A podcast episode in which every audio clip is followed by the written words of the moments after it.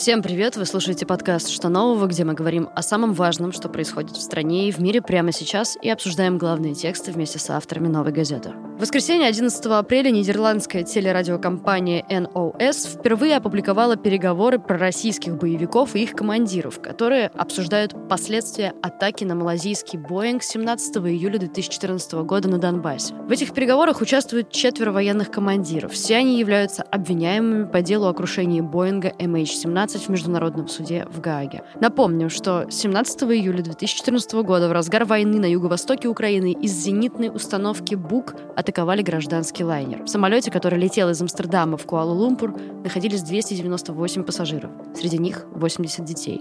Все они погибли. С первых дней начали появляться свидетельства причастности российских военных к этой атаке. Сегодня мы поговорим с нашим спецкором Павлом Каныгиным, который уже не первый год работает с этой темой. Паш, привет. Привет. А, каково содержание этого разговора, который э, опубликовали? Что нового мы из него узнали и что самое важное в этой новой информации?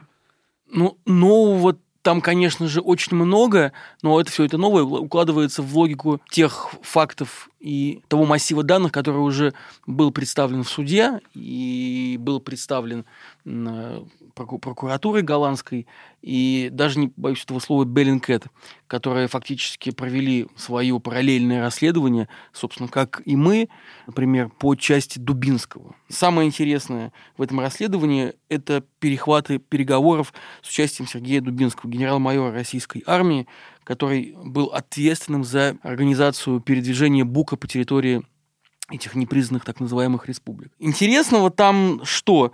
То, что мы видим на самом деле особенности коммуникаций Дубинского с Стрелковым Геркиным, или, например, с Олегом Пулатовым, это заместитель Дубинского, с другими боевиками, как они взаимодействуют, как они общаются друг с другом, что их тревожит, как они обсуждают трагедию, что помимо этого еще да, они делают э, вот в э, скажем, на своей этой работе. Вот, наверное, здесь лежит больше интерес, по крайней мере, у меня, потому что, в общем-то, по тому же самому Дубинскому уже все давно понятно. То есть огромный массив доказательств его причастности к этому делу уже существует и опубликован, а вот то, как он любит, оказывается, Мазерати, и как он э, лих командует конфискацией автомобилей одного из донецких банков, это можно было бы себе предположить. Но когда ты слушаешь это вот так убедительно и ярко от первого лица, это, конечно, производит впечатление, открывает глаза на то, какие на самом деле люди стояли вот у истоков этой самой русской весны.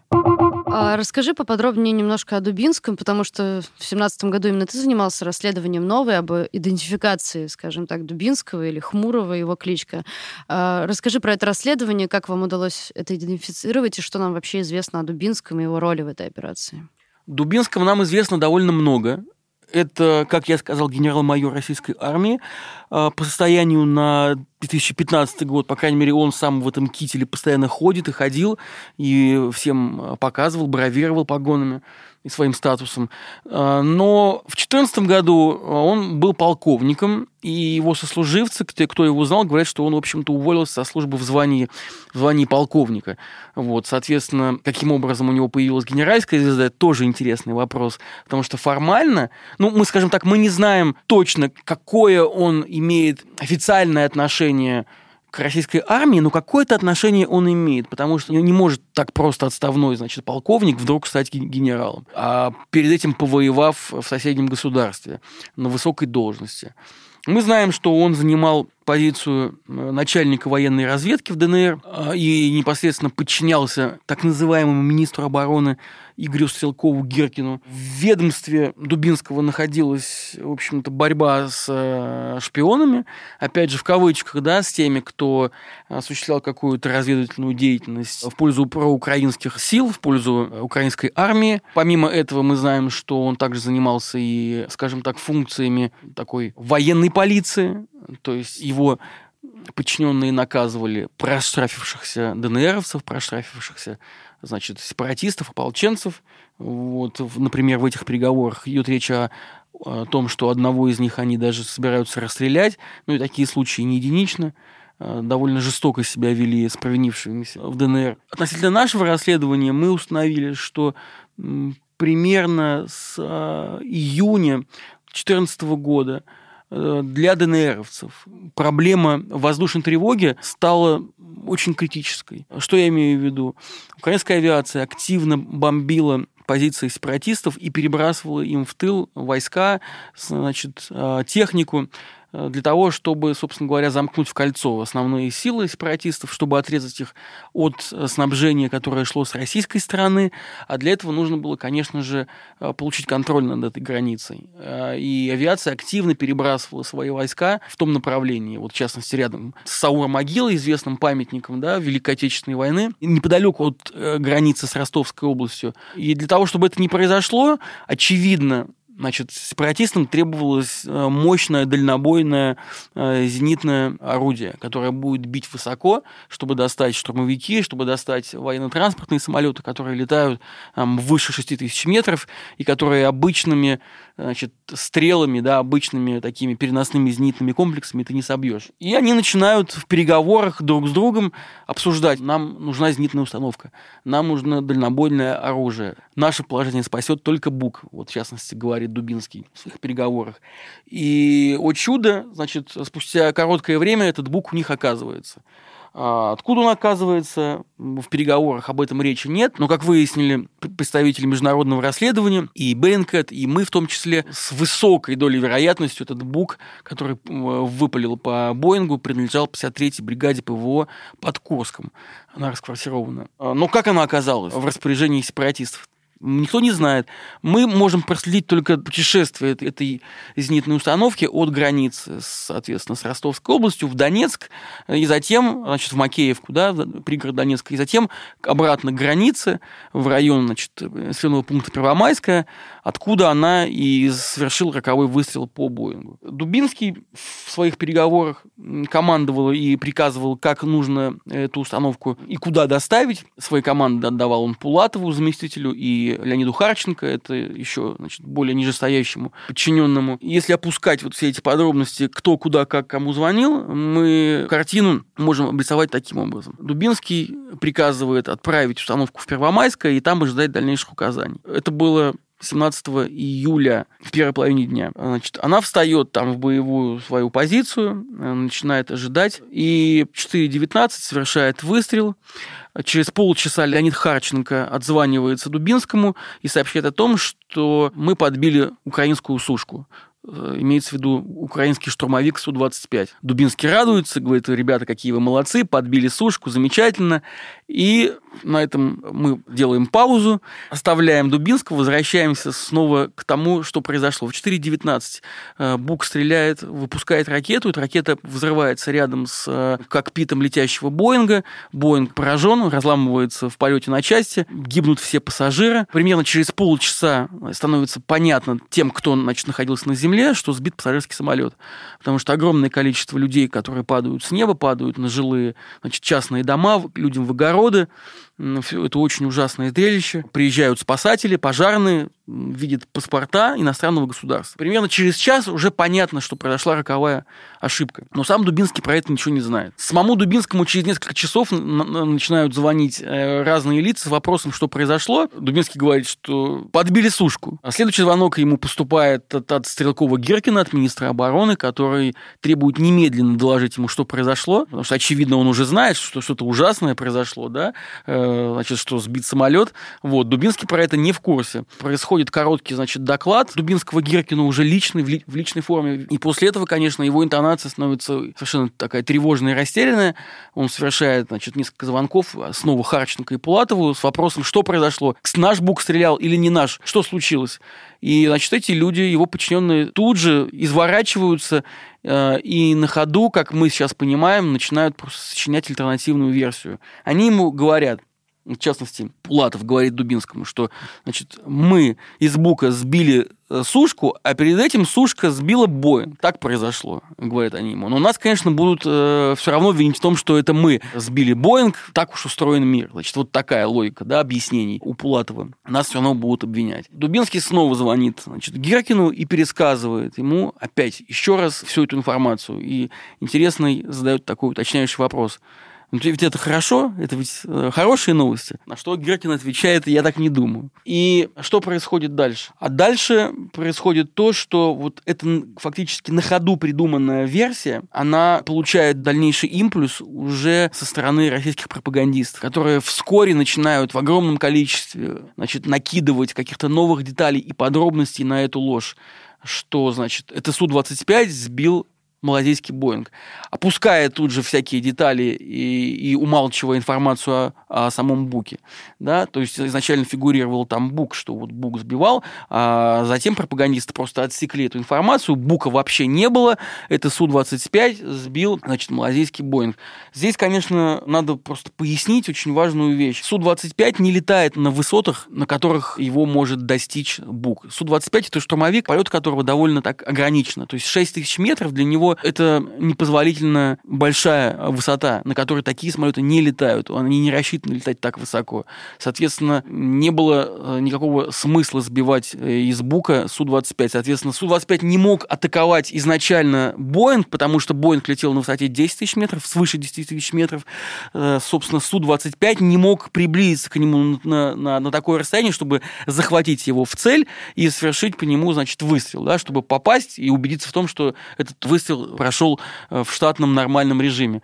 Соответственно, вот эта вся вот эта конструкция, что сначала, значит, Су-25 сбивает Боинг, а потом мы сбиваем Су-25, она не выдерживает никакой критики. То есть любой военный и даже гражданский специалист, а уж тем более авиационный эксперт, эту вот эту билиберду моментально может опровергнуть, потому что, ну, это, это просто околесится. А как пропагандисты отвечают на этот аргумент? Он же кажется железобетонным. Как отвечают? А так отвечают, что самолет, украинский самолет Су-25 сбил Боинг Вот как это произошло, мы не знаем. Это же украинский самолет, спросите у них. Может быть, у них специальные ракеты там есть, которыми они, значит, э, оснастили этот свой штурмовик, и он может достигать, в общем-то, запредельных высот. Это, это не важно. Важно то, что вот эта частота, с которой вбрасывалась, ну, все новая и новая информация, она была такой высокой, такой невероятной, что что у людей просто не оставалось, наверное, э, возможности, да, вот просто сесть, вздохнуть и проанализировать, что произошло. Ведь, по сути, пропаганда стала бомбардировать вот этими новыми какими-то деталями, очень часто противоречащими друг другу, и свою аудиторию, читателей, зрителей, слушателей, так, чтобы не осталось возможности, собственно говоря, просто понять, что произошло. Но затем, как мы знаем, эта версия с э, украинским штурмовиком, она была отброшена, в том числе и российской пропагандой, появилась новая версия о том, что по Боингу стрелял Бук, но украинский, стрелял на села Зарощенского, а не Первомайское, значит, и даже был проведен натурный эксперимент с силами значит, сотрудников Алмаз-Анте, это госконцерна, который производит ракеты Бук. Вот, они взорвали Ил-86, значит, да, вот сымитировав якобы стрельбу Бука по Боингу, но при этом не было ни Боинга, собственно говоря, ни даже близко к нему. Был Ил-86, другой совершенно самолет с другим корпусом. Вот. И натурный эксперимент это был не в воздухе, а на земле, где совершенно другие условия. Не учитывается ни сила ветра, ни скорость двух мчащихся навстречу друг другу объектов. Более того, там даже был чуть-чуть, скажем так, мягко говоря, сфальсифицировано направление полета э, Боинга. То есть его э, радиус был немножечко отклонен э, вправо, так, чтобы ракета, да, которая летит с Зарощенского, чтобы она вот как бы так вот летела, напоминая радиус полета ракеты, реальной ракеты, которая летела из Первомайского. Да, то есть все было как-то так скомпилировано, скомпоновано, чтобы вот максимально подогнать, да, и натянуть сову на глобус. В итоге, э, опять же, независимые эксперты, которые видели этот доклад, которые с ним работали, и в том числе и мы в Новогорете, мы его оценили и пришли к выводу, что, конечно же, это такая э, псевдонаучная ахинея, ну или, или такая научная ахинея. И при этом эта версия Алмаз Антея была, наверное, э, наиболее профессионально собранной, наиболее, ну, скажем так, из всех неправдоподобных и, скажем, прямо фейковых, она была наиболее грамотная, наиболее убедительная. Потому что помимо нее были и совершенно чудовищные и совершенно фантастические объяснения того, почему э, был сбит самолет, почему был сбит малазийский Боинг. Например, Михаил Леонтьев утверждал, что Михаил Леонтьев это нынешний пресс-секретарь э, главы Роснефти. А, тогда он еще вел передачу, может быть, сейчас ведет, кстати, не знаю, э, передачу «Однако» на Первом канале. Вот, тогда он предъявлял спутники с космоса, который, из которых было видно, что, значит, летит украинский самолет, значит, украинский истребитель, который, значит, вот-вот-вот атакует малазийский Боинг, и это вот видно прямо с воздуха. Но при этом, если мы сопоставим да, вот изображение истребителей малайского Боинга, окажется, что малайский Боинг очень маленький, а, а истребитель, которого, который был сфотографирован из космоса, он, э, ну, по сути, должен быть просто гигантский. Потому что со спутника нам показывают, вот реально его контуры можно различить. Была версия о том, что истинной целью значит, украинских карателей был не пассажирский самолет, а самолет президента России Путина, который тогда как раз в тот день летел, возвращался с какой-то очередной значит, международной своей поездки. И вот, значит, украинцы, зная об этом, э, целились в него, но попали в пассажирский самолет. При этом надо понимать, что э, самолет российского президента тогда в тот день действительно был в полете, но немножко не в это время, и летел он не над Украиной, а совсем над другой страной. Если я не ошибаюсь, по-моему, над Польшей, в Восточной Европе. То есть количество фантастических фейковых э, вбросов было такое большое, что э, обычный человек, если он хотел разобраться, он, наверное, хватался бы за голову и говорил, нет, я не понимаю, что происходит, я, наверное, просто пока э, отложу все это в сторону, вот, потому что разобраться с этим невозможно. И я предполагаю, что, наверное, именно такого эффекта пропаганда и пыталась достичь, чтобы вызвать какой-то вот такой эффект, да, ну, если не рвотный, то, по крайней мере, эффект какой-то мигрени, да, у аудитории. Каждый раз, когда они слышат малазийский Боинг, сбитый самолет, сбитый MH17, ничего не понятно, понять невозможно. Так все сложно, так все запутано. Наверное, что что-то там такое нечистое. Наверное, европейцам нет веры, да и наши что-то гонят. В общем, непонятно, что произошло, никому нет веры. И вот этот вот постмодернистский эффект, что истины нет, она просто не может быть достижима. А я считаю э, наиболее таким вредным, наиболее трагическим в наше время, потому что именно он отучает людей, скажем, отбивает у них всякую охоту понимать и разбираться в текущих событиях. Вот этот эффект постправды в случае с Боингом, наверное, достиг каких-то запредельных совершенно объемов, когда мы просто видели, да, вот по опросам общественного мнения, что, по сути, кроме какой-то совершенно маленькой узкой прослойки в России, никто не интересуется этой темой. А, скажем, этим интересуются в Нидерландах, немножко в Австралии, Бельгии, Германии, но даже там процент тех, кто понимает, что случилось, он очень маленький. Опросы показывали, что люди путаются в базовых каких-то вещах. И, к сожалению, заслуга в этом принадлежит именно российской пропаганде. Давай кратко обозначим, ну, как бы понятно, что делать прогнозы это глупо, но как ты думаешь, какой вообще исход этого дела самый вероятный? На каком этапе сейчас находится расследование? Ну и, наверное, самое важное, какие последствия в случае, если правда откроется, могут ждать Россию в международном поле? Правда, в принципе, потихоньку уже а, открылась. Даже те доказательства, которые уже есть, а, их достаточно для того, чтобы Россия как минимум начала а, работу по признанию ответственности и по возмещению ущерба семьям погибших. Как минимум этого достаточно. Что еще должна была сделать официальная Москва? Наверное, начать все-таки полноценно участвовать в этом расследовании. Для этого она должна представить всех этих а, товарищей Дубинского, Гиркина и Пулатова в каком-то виде, да, на суде. То есть, да, мы не выдаем своих граждан, но мы можем обеспечить какую-то э, конференцию, какую-то связь, например, по скайпу, да, по зуму, как угодно. Но пусть эти люди ответят на вопросы. Ведь они даже не отвечают на вопросы. Ну и, конечно же, нежелание отвечать, нежелание как-то коллаборировать, оно, помимо того, что вызывает отрыв, оно, конечно же, рождает сомнения в добросовестности.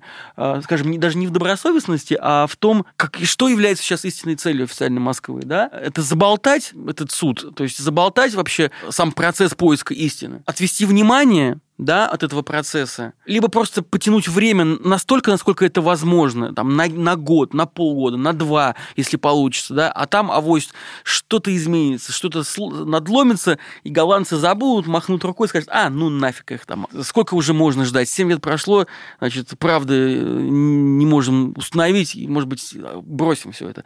Но, к сожалению, для Москвы в случае с голландцами этот эффект недостижим, ну, по крайней мере, мы видим, что он не достигается. Там не забывают по разным причинам. Потому что, ну, может быть, маленькая страна, все очень близко друг к другу находятся, постоянно проходят выборы.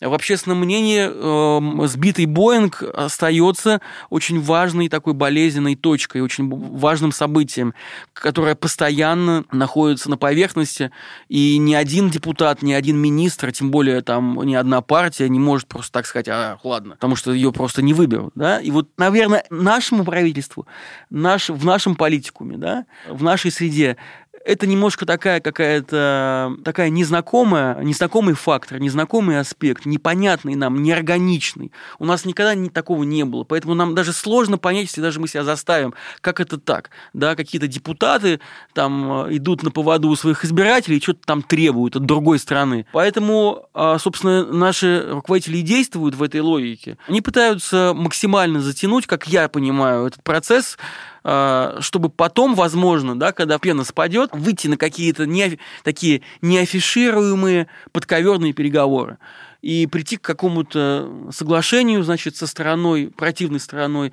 и договориться с ними, ну, например, значит, мы официально в э, паблике ничего не признавать не будем, но мы выплатим компенсации, даже не мы, а, скажем, какой-то там фонд, создадим специальный фонд, который формально будет относиться, например, подчиняться, ну, условному Александру Бородаю, там, или Константину Малафееву, или Игорю Стрелкову-Гиркину, вот как будто бы он продал все свои там движимое и недвижимое имущество, откуда-то появились у него миллионы, и он выплатил эти деньги, согласился помочь, э, значит, семьям. Вот. Но при этом никакой вины мы не признаем. Можем, значит, э, посочувствовать, но официально никакого признания не будет. Но вот с этим никак не может примириться, и на это никак не может согласиться э, та сторона. И пока ничего не говорит о том, чтобы Москва согласилась на что-то более радикальное да, в этих переговорах. И поэтому можно сказать, что это какой-то тупик. Пока в России не случится смена режима, не случится смена политического курса, никакого соглашения, примирения с семьями погибших не будет. И эта трагедия будет болезненным аспектом, фактором в отношении России а, Украины и Нидерландов еще очень-очень долго. Если немножко обобщать, э, подводя итоги, немножко даже отойдем от, от Боинга и так далее, если проводить какие-то параллели с тем, что сейчас происходит на Донбассе. Многие эксперты говорят, что вот-вот назревает вторая русская весна, идут активные приготовления на границах. Что ты об этом думаешь? Как ты оцениваешь реальную угрозу нового конфликта сейчас? Мне кажется, что война была бы большой ошибкой, и я надеюсь, что это понимают в том числе и в Кремле, потому что нынешняя война, если она случится, она не будет войной 14 и 15 годов. Новая война будет гораздо более кровопролитной, гораздо более страшной и несущей несоизмеримо большие риски для целостности самой России, не говоря уже про Украину. И мне кажется, что в этом отдают себе отчет, ну, по крайней мере, кто-то в руководстве России точно. И я хочу сказать, что если все-таки дойдет до войны, а эта вероятность остается, то, конечно же, не поздоровится вообще никому. Я даже не говорю про какие-то там новые санкции, которые, конечно же, будут. Я говорю о том, что отношения России с остальным миром, и в первую очередь Западом, ухудшатся настолько, что нас просто могут выбросить за пределы вообще, за какие бы то ни было пределы цивилизованного мира. Постоянно слышно про значит, то, что мы будем исключены из системы SWIFT, э, что, собственно говоря, не очень реальная перспектива, хотя и возможная, но она говорит о том, вот сама по себе эта тема, которая блуждает в она говорит о том, насколько серьезное намерение тех, кого мы можем, собственно говоря, спровоцировать на санкции, да? Вот, поэтому я надеюсь, что этого не случится. А если этого случится, ну, ребят, встретимся в следующей жизни тогда. С вами был подкаст «Что нового?». Меня зовут Надежда Юрова. Спасибо, что слушаете нас. Этот подкаст вместе со мной делает редактор Арнольд Хачатуров и звукорежиссер Денис Никулин. Нас можно найти на любой платформе для подкастов. CastBox, SoundCloud, ВКонтакте, Apple подкасты, Google подкасты, Яндекс.Музыка. Подписывайтесь и ставьте лайки. Спасибо.